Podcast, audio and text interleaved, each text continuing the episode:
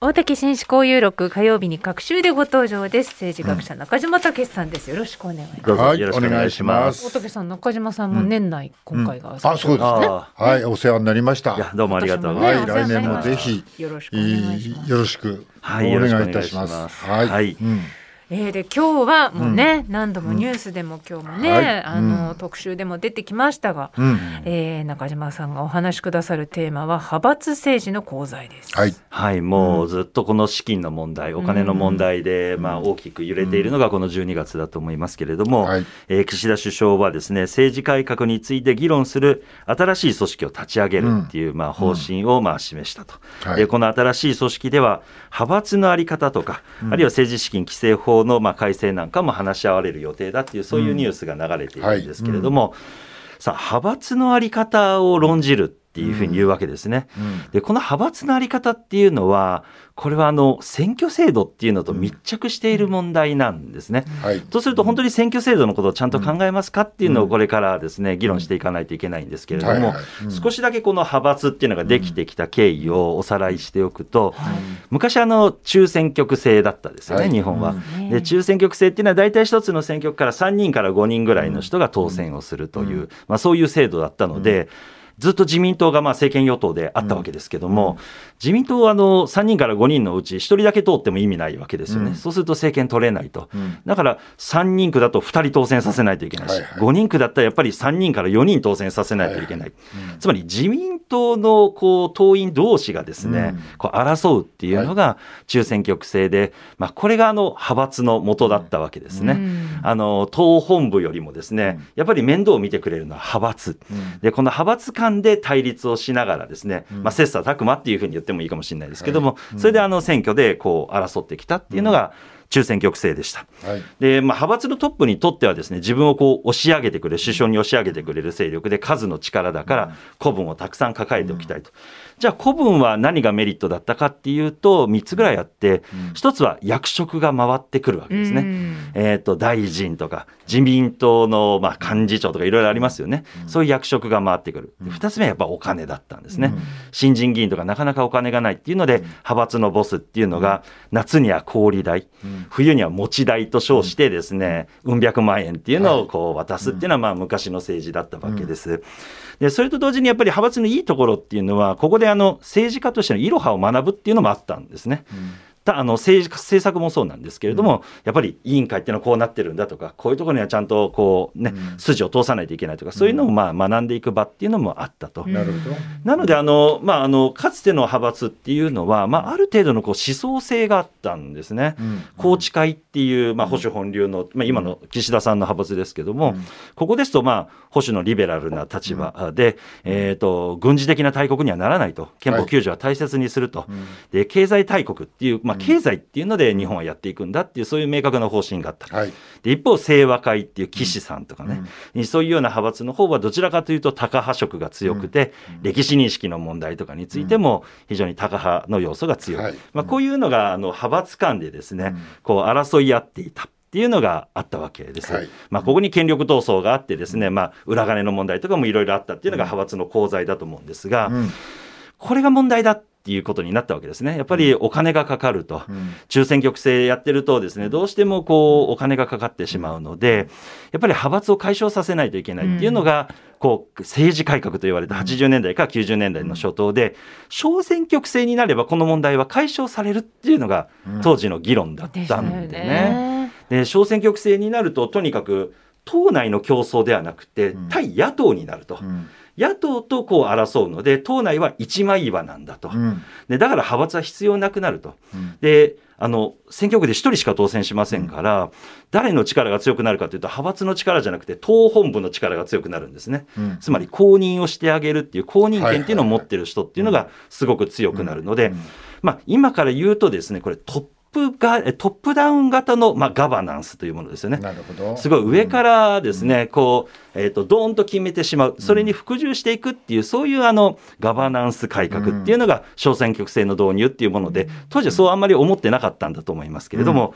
まあ、そういうことになったと。はい。で僕のね師匠の西部進さんは、この当時から小選挙区制はダメだっていうふうに批判していたんですね。ん。で僕それ学生の時に読んでたんですけど、鋭いことをおっしゃるなと思ってたんですがこんなことやったら自民党の中に議論がなくなるって当時言ってるんですね、今読み返しても。個人は党人というものになってしまうと、党の人っていうのになってしまい、こう活発な議論っていうものはなくなって全部服従っていうそういうような人間ばっかりが政党の人間になってしまうと、小選挙区制やっちゃいけないっていうふうに言ってたんですけど、まあ、非常にこれはよく見抜いている、そういうところだなというふうに思いました。でまあそんな結果ですね、まあ、安倍内閣なんかが典型だったですけれども、圧倒的にこう官邸主導というふうになりですね、党の中核とそれから官邸っていうのが一、まあ、ほほとんどの力を牛耳ってしまって、野党もほとんど意味をなくさなくなり、党内でも異論を上げにくいっていう、まあ、そういうシステムっていうのがこうできてしまったわけです。けれども、ここに来て、安倍さんの一強時代っていうのが終わってですね、自民党の中でこう党内の争いが激しくなってきたわけですね。うん。こうなると、なくなったというか、ほとんど、あの地位を低下させたはずの派閥っていうのが復権してきているわけですね。やっぱり総裁選で誰が取るのかとかですね、えーそういうふうな話になってくると、この派閥っていうものが再活性化してきていると。はい。けれども、すでに派閥のいいとこはもう失われているんですよね。うん。派閥の中で思想性があって、それで対立をしてみたいなのが全然なくって、党の岸田さんですらですね、宏池会の伝統なんてほとんどない人ですよね。だって軍事的には抑制するっていうのがこう宏池会だったのに、軍事費をどんどん拡大していくっていう方向に乗り出していると。そうですね。でそんな中でこうお金の問題とか出てきているので、派閥って一体何なんですかっていうのが今の問題になってると思うんです。やっぱりこれ考え直さないといけないのは、やっぱり選挙制度ですね。選挙制度っていうものとの派閥のこう連関っていうもの、でトップダウンを見直すのであれば、選挙制度まで見直さないと、派閥の問題や今の官邸主導とかって言ってきた問題は解消されないっていうのが、今議論しないといけないことかなと思います。派閥のない政治をやってる国ってあるんですか？あのー例えばやっぱり諸外国、ヨーロッパなんかで言うと、連立政治っていうのが非常に大きくなっているんですね。ですから、まあ、派閥の闘争よりも、連立の組み方によって、他党とのこう交渉っていうのが非常に重要になってきてるっていうのがヨーロッパの政治だと思いますね。なるほどね。うん。いや、でも、中央はともかく、はい。地方まで、この派閥の論理というか、はい。お金の論理ははい。つながってるわけですよね。そうですね。うん。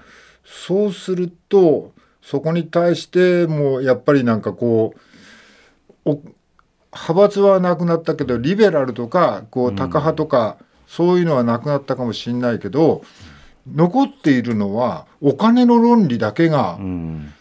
じゃあ中央から地方の県会議員まであの、まあ、広島なんかもそうだったけど、はい。つながっていっちゃうっていううん。ことになっちゃいますよね。そうですね。ですから、今のこう若手議員とかで聞いているとですね、昔ほどやっぱりこう派閥から持ち代とか言ってた時代よりはですね、回ってくるお金ってやっぱり相当小さいんですね。あそうなんですか。うん。だからあの派閥に入ることのメリットっていうのが、やはりあの見えなくなってきてることも事実なんですね。うんでそれによってですね例えば今の若手だとどういうことを気にするのかっていうと、小選挙区制ですから、その時のですね首相が選挙の顔になるわけですよね。はいはい。うん。で自分の派閥のトップを見た時に、こいつ選挙で勝てないぞと。うん。なると別の派閥のあの人やってくれた方がいいんじゃないかっていう気持ちになったりして、あまり派閥の長をこう押し上げようという気持ちにならないんですよあねそうす。ると親分にしてみたらうまみはないわけですね。そうなんですね。ですから、まあ、親分の方が逆に、あの、それを数の論理として使ってやろうっていう意識が強くて、あ若手議員の方が、やっぱり派閥って一体何なんだみたいな、そんな感覚が強いんだろうなというふうに今思いますね。でも無派閥の人もいるわけだけど、はい。無派閥の人やっぱり見てると、はい。なんかこう2世だったりうん。それからお金すごい持ってる人だったり、はい。でそれは派閥に入んなくても済むからうんじゃないですか。はいで今無派閥の方が今なんか大臣にこうなっていこうとしてるじゃないですか。はいでもそれにはもう自分で金もうん地盤もあるとうんいうのが基本じゃないですか。はい全部なくすことできないじゃないですか。たとえ無派閥になったとしても、うん全部はなくならないじゃないですか。そうですね。だからので、これがまた小選挙区制の問題ですよね。うん小選挙区制ってやっぱり地盤看板を親から継いだものっていうのがものすごい強い選挙。うんで、私あの中選挙区連期制っていうのがずっといいんだっていうふうに言ってきたんですけれども、連期制。うんつまりあの2票を持ってるね。うん。つまり1回の選挙で僕たちは1人しか入れれないですよね。だからあのみんなその1票をめぐってですね争い合うわけですけどもでお金が飛び交ったりするんですけども2票を持ってるとうん。私たちこう組み合わせを考えれるんですね。連期二人の名前をかける。そうなんです、そうなんおでー。す。で、中選挙区制なので、うん。2人とも通ったら自分の票はものすごい生きるし、うん。指標も少なくなるし、そして組み合わせを考えれるし、うんいや、あの、人からね、いろいろこう頼まれても、うん。こっち2票持ってますからね、なんかね、いろいろそんな争奪戦みたいなものがだいぶ緩和されるっていうふうに考えられているので、はい。選挙制度によってだいぶこれを解消していく方向性って僕はあり得ると思うんですね。でも与党ははい。この小選挙区制をこう押してるわけだよね。いや、もうそれで勝った人たちばっかりなので変えたくないですよね。だから、ええ与党でそれだけ当選してる人がいて、この選挙、まあ、小選挙区制だけど、はい。いいとは思わないけど、はい変えられる要素がどこにもんないじゃないですか。なので中選挙区はいにも戻れないし、うんここ、うんここはだからそういうのって、でもはい全部政治も何も政治家がはい。決めてるわけだよね。そうですね。まあ、例えばそのその他の予算にしても、はい自分に入る部署交通費にしても、別組織にならないの？そねえそれがないと、ね。こう今の論理で言ったら、はい。小選挙区制絶対変えられないじゃないですか。そうですね。だからこの岸田さんが言ってる新しい組織っていうので、うん。ちゃんと選挙区の問題まで外部の人間入れた方がいいと思いますね。なんかね懐かしいですね、昔中選挙区制からあの小選挙今の選挙区制制度に変えるときに後藤田さんとかね、いろんな方がね、うん。はい。こう選挙制金度のかからない選挙って言われね言っててたんだけどね。たけど、はい。今そういうこうね、あの動きが自民党の中からできるのかどうか、そうですね。ですね。注視したいと思います。はい、はいありがとうございました。大竹紳士公有力今日のご担当は政治学者の中島武さんでした。ありがとうございました。ありがとうございました。